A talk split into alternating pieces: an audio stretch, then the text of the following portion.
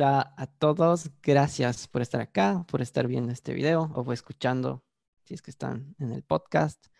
A disculpar el retraso y con problemas técnicos. Estoy con Josimar Salinas, eh, doctora boliviana, eh, gran amiga, para hablar un poco sobre el coronavirus eh, y la situación específica en Bolivia. Josi, ¿cómo estás? Hola, ¿cómo estás, Vika? Hola a todos los que nos están viendo también. Y bueno, una, una segunda, segunda vez que nos vemos por aquí para poder hablar cómo está yendo todo con el coronavirus acá. Así es, creo que la primera vez que hablamos y la verdad la primera vez que había hecho un video ha sido como hace un mes y medio quizás, más o menos. Creo que sí, era cuando todo estaba comenzando, creo que ni siquiera estábamos en cuarentena total acá, si no me acuerdo mal. ¿Te acuerdas si habían casos en Bolivia? Creo que ya habíamos comenzado con algunos. Pero estaban en las decenas, ¿no? Quizás las primeras decenas, veintenas. Exacto. Y ahora tenemos como mil casos. ¿Cómo has visto ese avance y cómo ha transcurrido para ti todo este tiempo? Bueno, sí han habido, han ido aumentando la, sobre todo en Santa Cruz, ¿no? Donde ha comenzado en realidad la, uno de los primeros casos, que eh, es el departamento que al momento igual sigue con la mayor cantidad de casos reportados por día. Otra cosa que se ha visto, digamos, eh, reflejado en los números ha sido que una vez que se han empezado a instalar ya los, los laboratorios en cada departamento específico y no solamente centralizado en un solo lugar o en dos, eh, han comenzado a detectarse más, más casos y, obviamente comenzarlos a tratar de, manera más oportuna, sin, eh, evitando que lleguen a, a la terapia intensiva, sobre todo ¿no? a casos complicados. Claro, e, eso que mencionas quizás también es eh, el motivo por el cual y quizás eh, de tener ningún caso durante bastante tiempo, ahora creo que está por los 50, tú me corregirás, pero ¿es por eso, es el motivo que ahora hay laboratorios en los en más departamentos? Puede ser un, motivo principal, además de que eh, obviamente ha habido una mayor expansión del virus, ¿no? pero eh, si es que no, podemos, no tenemos la opción de detectarlos eh, a través de la prueba, no, no podemos confirmar un caso. Mm, sí, pueden que haya habido algún caso ahí eh, sin detectar, sin diagnóstico, con síntomas, pero hasta que no se tenga una prueba que nos certifique eso, no se puede validar, digamos, como un caso, como un caso confirmado y sumar a, a los casos que tenemos en el país. Claro se entiende. Yo sí, ah, te quería comentar algo que estaba escuchando eh, por bastantes periodistas y medios en Bolivia, eh, que ahora están quizás cuestionando un poco la gravedad del asunto. Y te quería preguntar tu opinión personal sobre esto. Y hay que ser, hay que irnos a los datos para tomar en perspectiva esto. Y algo que es cierto, ah, desde, eh, desde principios de año hasta ahora, eh, en el mundo han muerto 19 millones de personas de cualquier otro tipo de, enfermedad o por edad o por lo que sea, pero hay alrededor de 19 millones de muertes. Y las muertes por coronavirus son 200 mil. Se está poniendo y se está cuestionando si la reacción ha sido correcta o quizás estaba sobrevalorada o quizás es lo correcto, no sé, por eso te pido tu opinión. Eh, porque al final el porcentaje de muertes de COVID es como que 1%, menos del 1%. Entonces quería ver tu opinión al respecto. En realidad, igual desde el inicio ha sido que se ha hecho esta comparación, tanto en, tema de transmisión eh, como en tema de letalidad, eh, comparándolo con otros virus y con otras enfermedades, con otras patologías que se tienen en, el mundo en general, digamos. Y sí, el porcentaje siempre ha sido eh, menor sin embargo, hay que considerar también que es una, eh, una enfermedad nueva, que al transcurrir eh, del tiempo cada vez sale más y más información sobre eh, síntomas, sobre cómo tratar, sobre complicaciones, sobre cómo de, de, un caso leve puede progresar a un, a un caso grave eh, que requiere terapia intensiva y todo aquello. Entonces, eh, sí, yo considero que se han tomado las medidas adecuadas justamente para evitar que se propague algo que por no sabemos exactamente qué es, cómo se trata y que la manera de prevenir justamente es evitar el contagio masivo, que nos saturan los, los servicios de salud, que ah, por el momento no tienen el conocimiento específico eh, o un tratamiento que, que, mata, digamos, al virus de una y tampoco se cuenta con una vacuna. Entonces, pelear eh, y combatir, digamos, contra algo que no se tiene una total certeza por el momento, yo creo que es, primero, lo, lo, lo, ideal es evitar que haya más casos. Y, el confinamiento, la cuarentena, digamos, que se han tomado en la mayoría de todos los países, vendría a ser la, opción más, más adecuada, digamos, para evitar que se lleguen a, a, un índice de letalidad mucho más alto del que se tiene, ¿no? Que, que, por el momento, como dices, no es muy, no es muy alto en relación a otras enfermedades, pero eh, si no se sabe exactamente qué es lo que se puede hacer para, para evitar esto, es, es mejor evitar los contagios. Sí, estoy totalmente de acuerdo con lo que dices, yo sí. Ah, quizás no era tanto mi opinión, sino era lo que estaba escuchando. Eh, personalmente creo que 3% sí es, no sé, no, no, no, no, sé si llamarlo bajo, porque depende mucho de cuántos se infecten, ¿no? Entonces el 3% de 10 millones es un número bastante considerable. Uh, yo sí, mencionabas un poco de los síntomas y sé que querías contarme un poco sobre eso. ¿Qué ha cambiado sobre los síntomas respecto a este COVID-19? Como te decía, esto igual es algo, algo dinámico. La primera vez que hemos hablado eh, se enfocaba más que nada en la parte respiratoria, el tema de la tos seca, el malestar general, la fiebre y básicamente eso, digamos, más que nada la parte respiratoria. Ahora incluso eh, se ha sumado lo que es eh, la alteración o la falta, digamos, de, de percepción de sabores y olores que eh, se lo está tomando en cuenta y a veces incluso eh, he revisado algunos artículos que lo menciona como un síntoma precoz, digamos, antes de comenzar con todos los demás. Entonces, llama la atención que, una, que la persona pierda este, la percepción de los sentidos, de estos dos sentidos, sin ningún, sin ningún otro motivo, sin ninguna otra enfermedad de base. Entonces, que nos puede ayudar a comenzar, digamos, a eh, aislar esta persona y también ya tomar en cuenta los contactos, cosa de eh, ampliar un poco más eh, el, el, panorama de los casos sospechosos y aislarlos de manera oportuna para evitar que eh, estos puedan propagar más la enfermedad. Incluso se, se, ha comentado, hay algunas, alguna evidencia que se ha encontrado el virus en, en, en, la, en las heces fecales. Todavía no se ha confirmado, no se ha dado algo 100% real, digamos, de que pueda haber una, infección fecal oral. Eh, también se han sumado en algunos casos puntuales el, tema de diarrea, que se, se, presenta al principio también de la enfermedad sin ninguna, eh, sin, algún motivo o una patología o infección gastrointestinal. Eh, que, lo pueda, eh, que pueda provocar esas deposiciones líquidas, digamos.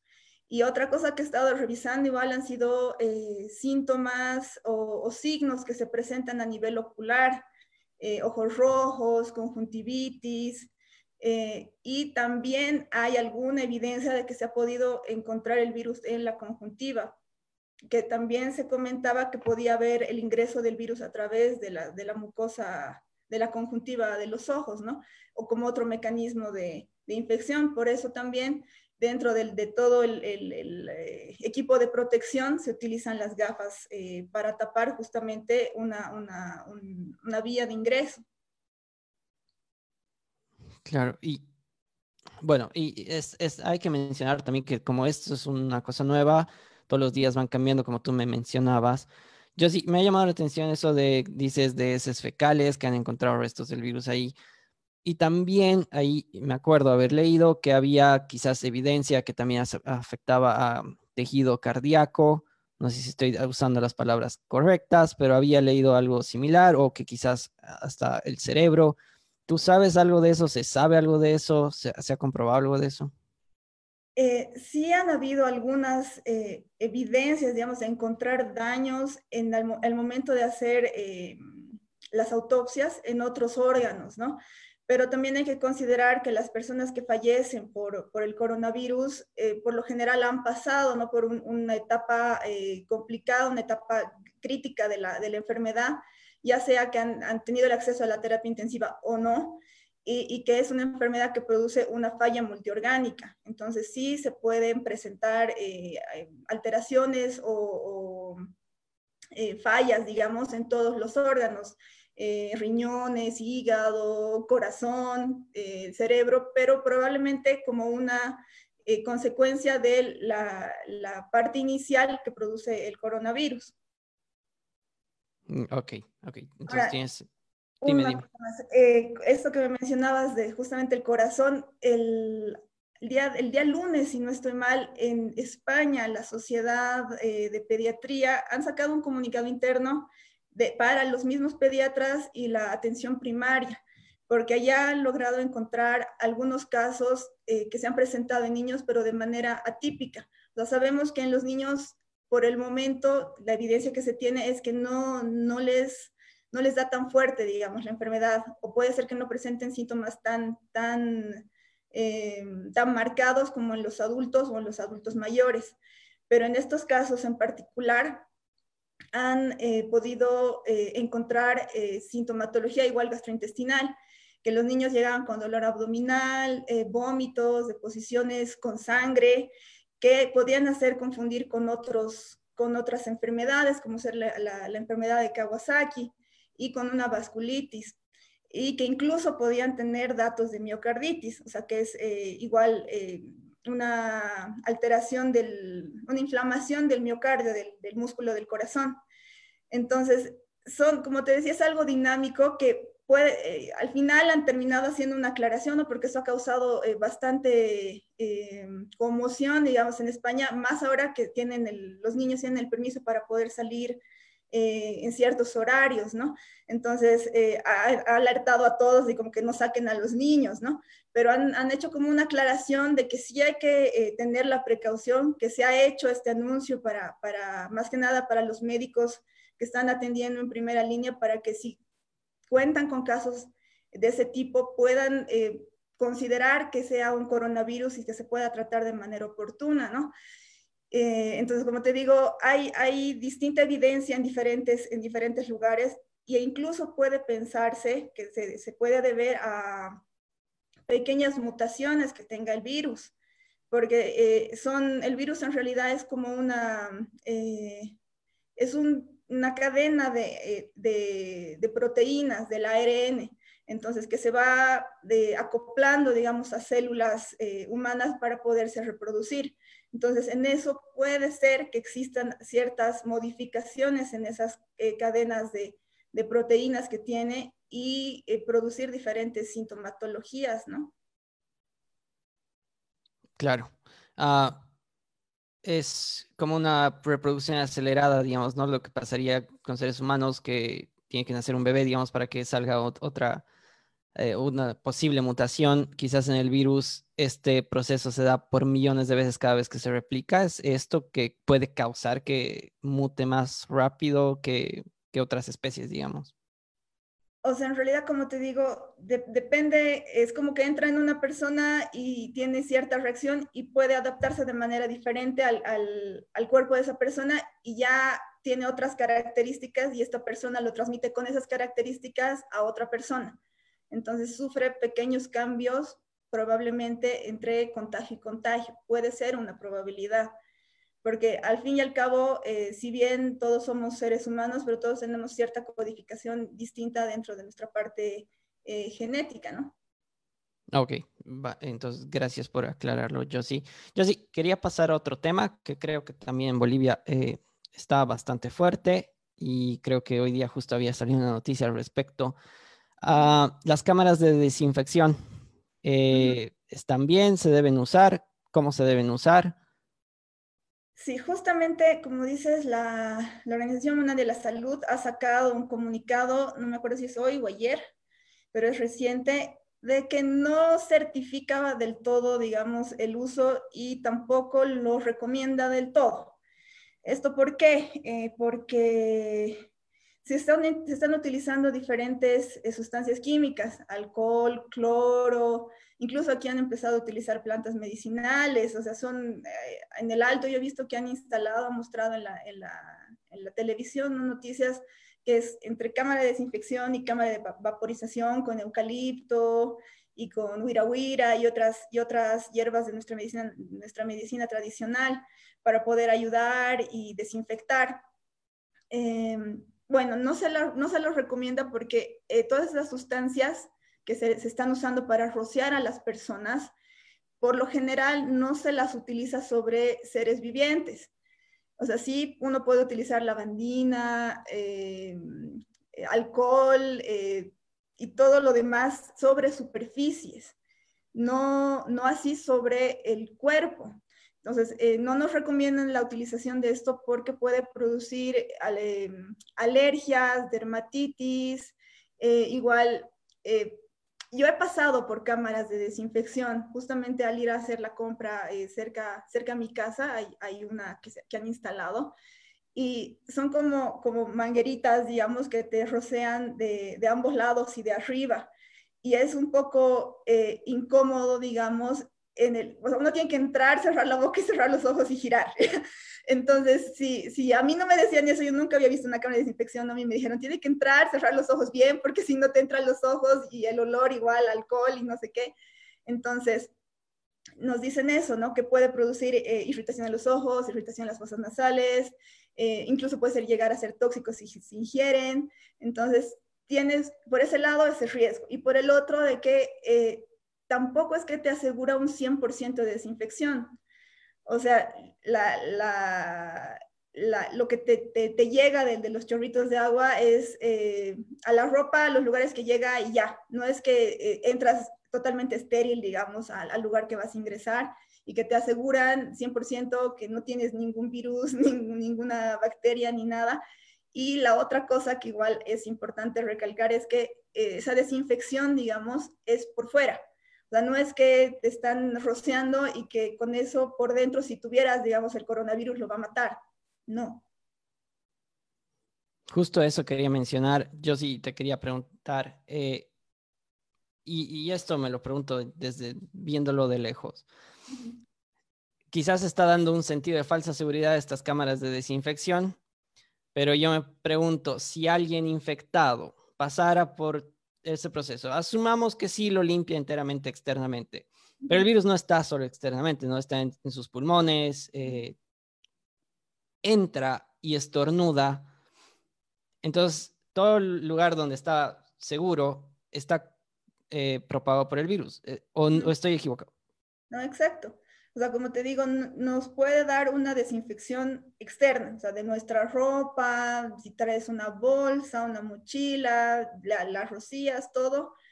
Por fuera puede ser que te desinfecte, a donde le llegue los chorritos de agua. Pero si tú estás enfermo, no es que va a evitar que, digamos, después de pasar por la cámara de desinfección del mercado, entres al mercado y no contagies a, nada, a nadie. Si estás enfermo, sigue siendo... Eh, un, foco de contagio. Así, y, ah, leyendo un comentario de Hugo Badani, eh, gracias Hugo por estar mirando, eh, él, es doctor en, España, en Barcelona, dice, en, Europa no se están utilizando cámaras de, desinfección.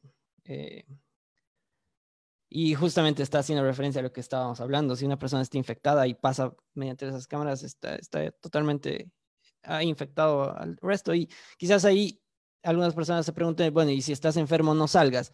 Pero ahí ese es el tema gran peligroso de este virus, que lo contagias pese a no tener síntomas, a, no saber que todavía que estás infectado. ¿Es esto cierto, yo sí? O, o sí podrías como que saber que estás enfermo y no salir? O sea, una vez que ya tienes síntomas, lo ideal sería comunicar eh, que te aíslen, eh, que te hagan la prueba y vean si, si eres o no portador del virus. Ahora, sí también se ha, se ha podido evidenciar que hay eh, un, un, caso, eh, no un caso, un, casos, digamos, de contagio presintomático. Entonces, puedes estar tú muy sano, muy sin tos, sin fiebre, sin nada, pero ya estás empezando a propagar el virus. O sea, como te digo, es algo que por el momento no tenemos el 100% de certeza de cómo, eh, de cómo tratar y por eso el, aislamiento y las medidas de, bioseguridad, del uso de barbijo, el distanciamiento social, el lavado de manos, el uso de alcohol en gel, es lo más ideal eh, para, poder, para, poder prevenir. Eso está bien, hay que recalcarlo. Eh, aquí no es pasar por una cámara de desinfección, que además tampoco es que están eh, diseñadas bajo algunos parámetros, más bien creo que varios emprendedores, también aplaudo el, el incentivo y demás, pero no hay que confundir esas iniciativas de ayudar con una solución al problema, que creo que ese es el principal eh, tema acá. Yo sí te quería preguntar, eh, ya que tú estás en Bolivia y tú ves la situación en Bolivia, ¿qué medidas una persona puede tomar eh, para protegerse al ir de compras? Que creo que es el lugar donde más en riesgo puede estar una persona. Bueno, inicialmente, ahora que mencionas que, que, que, yo estoy acá, digamos, y todo aquello, quiero aprovechar, digamos, para comentarte eh, cómo ha sido la evolución, digamos, de lo que yo puedo ver desde que hemos comenzado con la cuarentena total hasta cómo está ahora. Al, al inicio, eh, sí la gente estaba un poco más eh, consciente, digamos, de no salir. yo tengo días específicos a los que salgo al trabajo que, vienen, me recogen, yo salgo y es lo, para lo único que salgo y algunas veces para, para ir al, al, mercado, digamos, el día que me toca. Al principio prácticamente no había circulación, ya eh, ni de autos ni de nada, y el control policial y militar era bastante fuerte. Eh, habían eh, bastantes puestos de control donde uno le pedían la credencial, le pedían el permiso de circulación, todo aquello poco a poco eso ha ido un poquito, eh, digamos, eh, siendo un poco más holgado. Yo he salido este lunes, que ya, ya ha sido más, un mes, un poco más tal vez de que ya comenzó la cuarentena y te soy sincera, yo he visto mucha más gente en las calles. Eh, de hecho, incluso días anteriores yo he llegado a ver un vecino que yo pensaba que iba a hacer la compra, pero no, en realidad lo que hace él es ir por una, una calle del frente que es vacía a trotar. Entonces, son cosas que eh, llaman la atención, ¿no? Eh, he visto también mayor cantidad de autos, he visto menos gente en los supermercados y más gente en los bancos, sobre todo esta semana. Y, en relación también a, las atenciones en, el hospital donde trabajo, al principio eh, el tema de emergencias se atendía una cantidad prácticamente mínima, digamos, y casos realmente de emergencia pero estos días ha ido aumentando a casi la cantidad que normalmente se atendía antes de la cuarentena, e incluso por, por situaciones que no son emergencias, que podrían esperar, eh, y, hay gente que, está saliendo para averiguar si es que eh, se están entregando medicamentos, para averiguar si es que se le va a hacer su cirugía. Entonces, cosas que se pueden solucionar con una llamada telefónica. Eh, no sé si son excusas tal vez para salir o, qué, o cuál es el, motivo, digamos, que tienen para poder movilizarse ya, y, caminan grandes distancias. Eh, te hablo de, no sé, desde el alto hay gente que baja a pie hasta obrajes. Entonces, eh, y, además no, no, bajan solo, baja la, la, la persona interesada más uno o dos acompañantes y, uno los trata de, de, reflexionar, digamos, dice, sí, sí, última vez, que no sé qué, la próxima vez ya, ya, ya me comunico por teléfono o por la vía, por la vía web, qué sé yo, pero es, es lo que se ha estado, como te digo, viendo estos días. Yo lo he sentido un poco más, eh, más flojo, más holgado en ese sentido.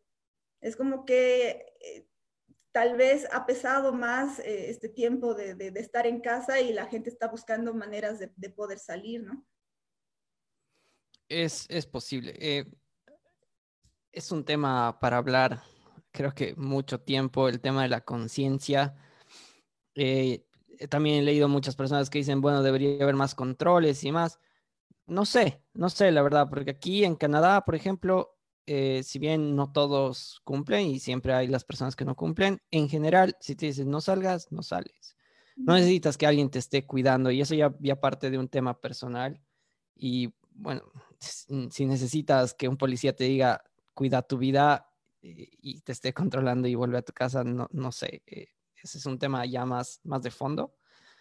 Claro, que, dime, acá es tal vez un tema un poco, eh, como dices, de, de costumbres, un tema cultural, un tema de educación como sociedad, eh, de, de, ver esto de, de, si yo no salgo, puede ser que no me contagie y así no voy a contagiar ni a mi familia, ni al vecino, ni a la persona que me le he cruzado en, en, en, en la calle, ni nada de eso. Entonces, va a ser una, esto nos, nos va a enseñar, digamos, a eh, tener un tema de educación como sociedad de respeto con todos los demás y también a, comenzar a, ser más conscientes en temas de higiene y todo aquello, porque eh, no es algo que se va a acabar una vez que nos levanten la cuarentena o que se va o que tiene una fecha de, de, no sé, de aquí a dos meses todos somos felices y libres. No, o sea, por lo menos por un tiempo sí vamos a tener que evitar, nosotros sobre todo que somos latinos, que nos saludamos muy efusivamente, que al beso, el abrazo, la agarrada de mano, todo eso va a tener que por un tiempo eh, dejarse de lado, más que nada para cuidarnos entre todos, ¿no? Claro, totalmente. Esto no, no para cuando el gobierno diga ya no hay cuarentena, ¿no? Esto, esto sigue y las medidas de precaución que uno debe tomar tienen que continuar hasta que haya un tratamiento que funcione quizás o una vacuna. Eh, yo sí eh, quería saltar otro tema también un poco controversial en Bolivia, es el tema de pruebas. Eh, ¿Cómo es el tema de pruebas en Bolivia? Bueno, la, la prueba que se ha, se ha validado, digamos, como diagnóstico es la del PCR. Esta es una prueba que amplifica al virus para poder detectarlo. O sea, es como que en realidad es, en función al virus, más que nada, es la identificación como tal del virus amplificando sus características, o sea, al virus como tal. Entonces, sí, ahí nos dice, tiene o no tiene el virus, que esa es la, la que estamos utilizando acá como diagnóstico. Eh, había también la posibilidad eh, que se ha probado en otros lugares y tienen las pruebas rápidas, las pruebas eh, serológicas, que en realidad esta lo que nos mide es la cantidad de anticuerpos, no la cantidad, los anticuerpos que se tienen contra el virus. Y por eso decían que no era una prueba muy real, porque nos puede dar falsos positivos. Porque una vez que uno se infecta, eh, el virus está, digamos, en nuestro cuerpo y de a poco es que nuestro sistema inmune va formando anticuerpos para poder eh, tratar de eh, neutralizar al virus y evitar que siga produciendo enfermedad dentro del cuerpo.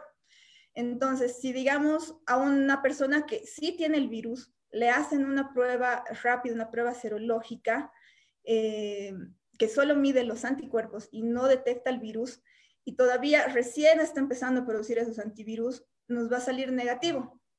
Entonces le decimos a esa persona, usted no está infectada y eh, puede, puede salir y no estar aislada, digamos. Y al poco tiempo presenta los síntomas. ¿Por qué? Porque sí tenía el virus, pero todavía no tenía los anticuerpos formados. Entonces, es por eso es que eh, han, han, han, dicho que las pruebas rápidas no pueden ser pruebas diagnósticas y acá por lo menos las han invalidado como el método diagnóstico y solamente se están haciendo las pruebas de PCR para detectar al, al, al, coronavirus como tal. Estas pruebas, Josie, ¿cuánto tiempo tardan en otorgar resultados?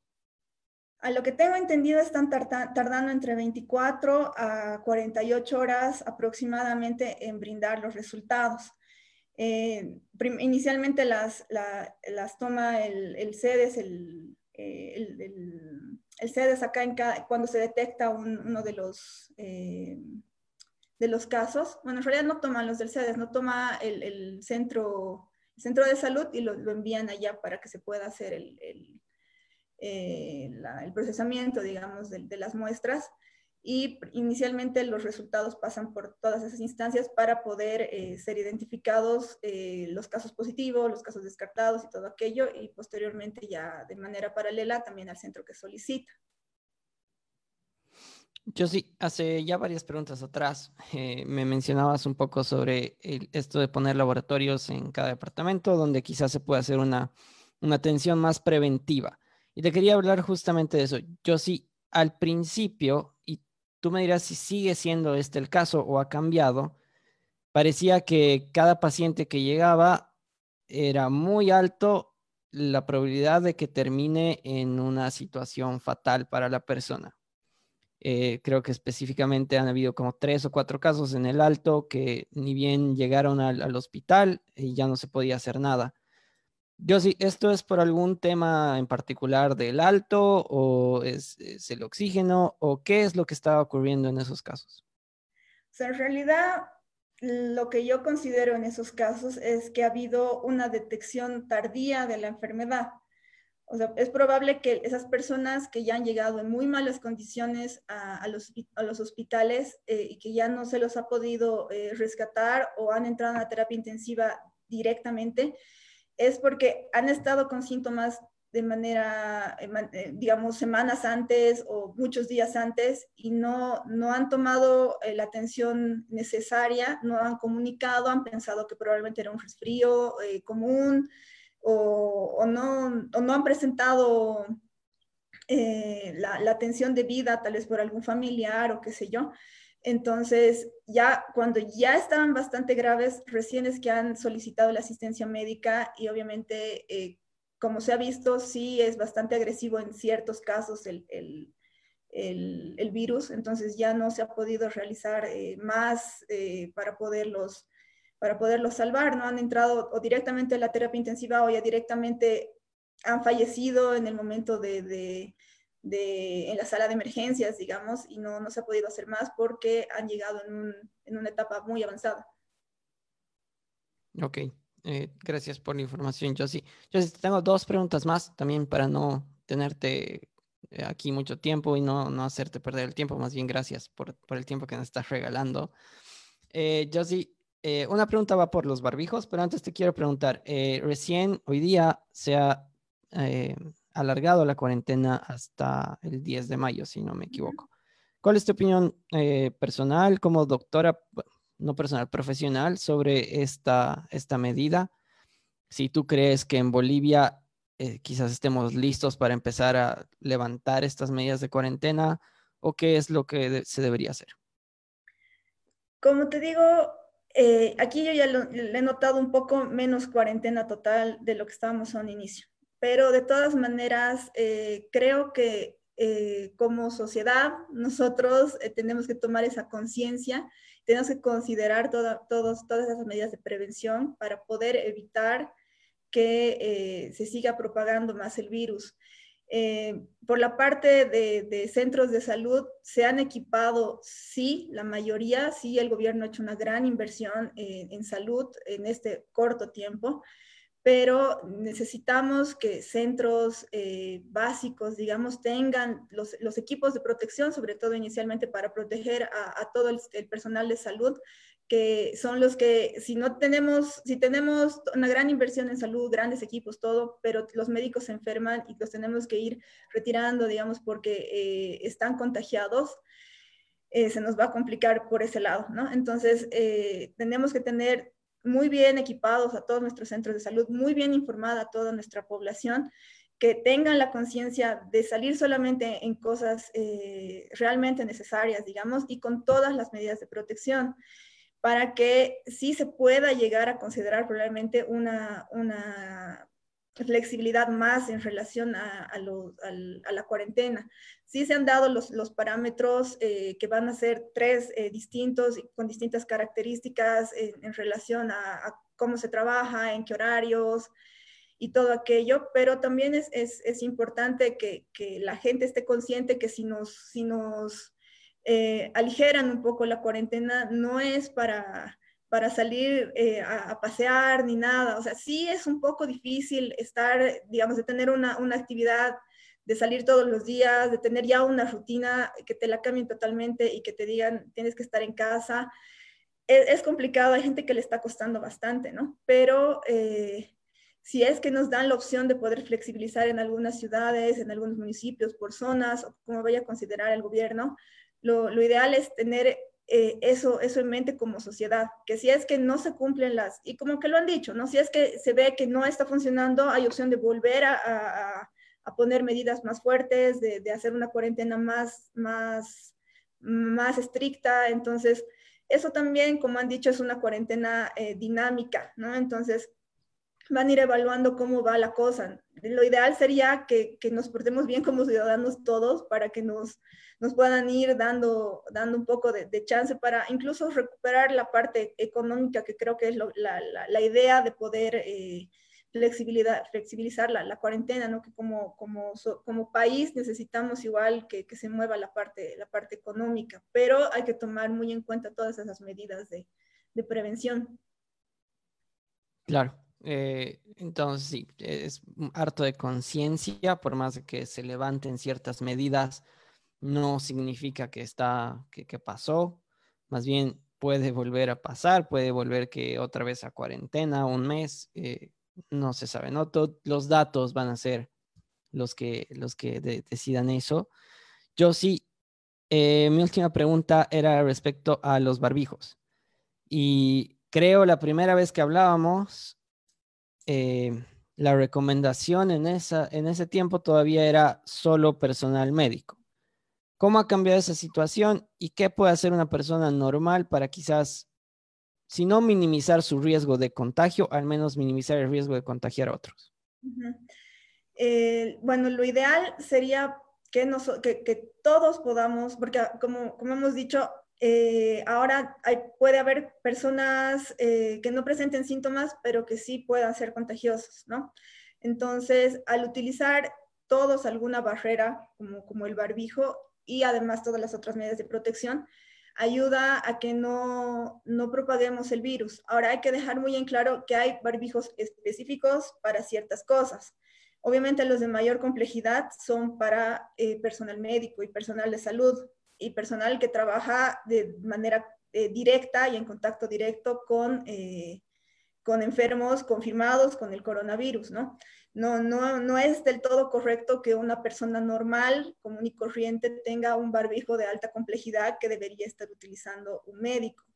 Entonces, los barbijos quirúrgicos que se están consiguiendo en las farmacias sería lo ideal para el uso eh, de cualquier persona común y corriente, tomando las medidas eh, de precaución, ¿no? no tocarlo, eh, colocarlo de manera adecuada, retirarlo de manera adecuada, hacer el cambio de manera periódica.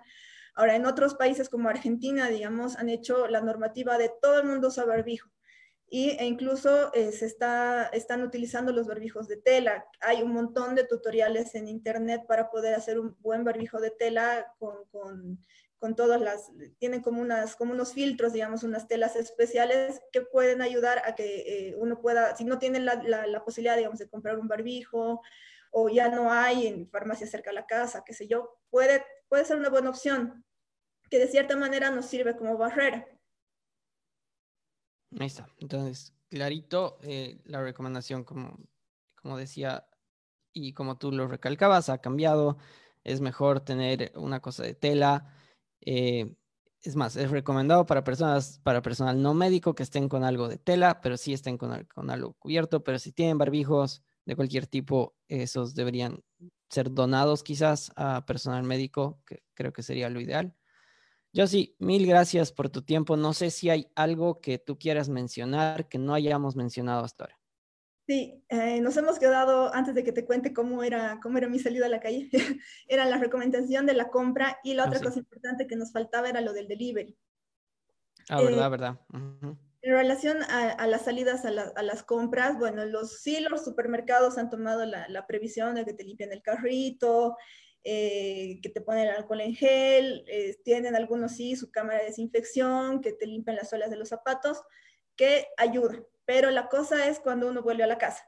Lo ideal es eh, limpiar, limpiar todos los, productos que, que, se han comprado, las latas, las botellas, se puede utilizar el alcohol o si no, el alcohol al 70%, o si no, soluciones eh, con lavandina para poder desinfectar los envases. Obviamente, digamos, eh, frutas, todo aquello, no, no con lavandina, no con alcohol, se las puede lavar con jabón, eh, se las deja un ratito tal vez secar en el sol y ya luego se las vuelve a ingresar a la casa. Es importante igual hacer el cambio de, digamos, si uno trae el, pan en una bolsa, saca los panes y pone en una bolsa que tenga en la casa y esa bolsa la, puede, la puedes echar o la puede lavar, digamos, o dejar al sol para que, eh, pero no meterla a la casa porque puede ser que esté contaminada, porque hemos visto que hay la contagio, el, contagio directo y el contagio indirecto a través de, de agarrar cosas que pueden estar eh, contaminadas con el coronavirus. De la misma manera el tema del delivery. O sea, si bien eh, científicamente han dicho que puede ser que no haya tanto contagio a través del delivery, pero sí eh, por, el, por la persona que lo trae. Últimamente ha habido, hay, he visto también mayor cantidad de, motos que hacen los, los envíos de comida por las aplicaciones y todo aquello. Entonces, es importante que esas empresas igual indiquen a su personal todas las medidas de seguridad, porque ellos agarran la, la, bolsa que están recogiendo al restaurante, digamos, que puede ser que esté contaminada, agarran ellos también, o puede ser que el, el, el motoquero, digamos, esté con coronavirus, te lo agarra tu paquete, igual te lo da. Entonces, son, son cosas que han pasado por muchas manos. Entonces, antes de ingresar cualquiera de esas, cosas, a tu casa, es mejor que igual las desinfectes. Por decirte, te pides una pizza, eh, recibes la pizza, tratas de ponerla en un lugar fácil de limpiar o, no sé, en un lugar eh, donde puedas desinfectar traspasas, limpias primero la, la, caja de la pizza, abres la pizza y traspasas tu pizza a algo que sea de tu casa, no sé, un plato, a un, a un recipiente que no esté contaminado y luego desechas la caja. Entonces, para evitar, y la superficie que donde la has apoyado, igual la desinfectas, para evitar cualquier tipo de contagio de manera indirecta. Buenos consejos que, que das, Josie. Eh, creo que el riesgo entonces está, eh, por lo que dices, en, en, en, los envases, en las cajas, en las bolsas, en, ese, en ese tipo de materiales. Y, también ¿no? La, la, por la persona que viene a, tu casa, ¿no? Que no sabes realmente cómo están. Lo ideal sería, como te digo, que vengan con, con barbijo, que tengan el cuidado de la, de, del lavado de las manos, del alcohol en gel. Ahora, el, el, anterior vez hemos hablado igual el tema de los guantes el, tema de los guantes, si bien nos protege eh, a, la persona que los usa, pero la persona que usa el guante está tocando diferentes superficies eh, que se puede quedar al igual el coronavirus en el guante. Entonces, tocas, eh, no sé, tocas la mesa que había, tenido el, virus, luego tocas la otra cosa y ya lo pasaste. Entonces, también hay que tener cierta precaución con los guantes, tal vez de cambiarlos periódicamente o desinfectarlos para evitar eh, el contagio, o la misma persona que agarra varias superficies y luego se agarra la cara, que puede ser eh, otra, otro, otro, otro mecanismo de, de, contagio. Claro, eh, tiene, tiene, todo el sentido lo que, lo que me cuentas, Josie. Yo hablaba con uno, con, uno de los de, las, de estas empresas que está haciendo delivery, de Yaigo, y ellos sí están intentando tomar recaudos, Sé que Pedidos ya también está haciendo, una empresa en Cochabamba igual lo está haciendo. Sin embargo, sabemos que no siempre son 100% eh, a prueba de, errores. Entonces, si las personas mismas que están recibiendo la comida toman precauciones más, entonces ahí minimizas el riesgo, que creo que es lo, que, lo único que podemos hacer, ¿no? Minimizar el riesgo lo más posible, ya sea con barbijos, con distanciamiento social, con limpiar nuestras, nuestros envases. Eh, mil, mil gracias por, por este tiempo. Eh, te mando un saludo. También que quería hacer llegar el, saludo y mucha suerte de Hugo Badani, que está, que está viendo. Le mando un abrazo. Dice mucha suerte, Josie. Eh, y, y, eso, Josie, mil, mil gracias por tu tiempo. Eh, y bueno, otra vez, no sé si nos han olvidado de algo más, pero si no, yo, yo te mando un abrazo. No, creo que hemos, hemos abarcado lo, lo, más posible y los temas más importantes. Y yo igual, eh, por parte, digamos, de, las personas que también te, vemos las diferentes charlas que haces, también agradecerte, ¿no? Porque son diferentes sectores que, que, conversan contigo, que es importante saber cómo están sobrellevando toda, toda, toda todo este cambio que vamos a tener eh, ahora y en posterior y cómo se van a tratar diferentes áreas. Gracias, Josie. Gracias, Josie. Sí, ahí intentando eh, ver un poco más amplio, ¿no? Y no, no solo, quizás sobre el lado médico y demás. Mil gracias, Josie. Te mando un abrazo. Nos vemos. Chao, chao.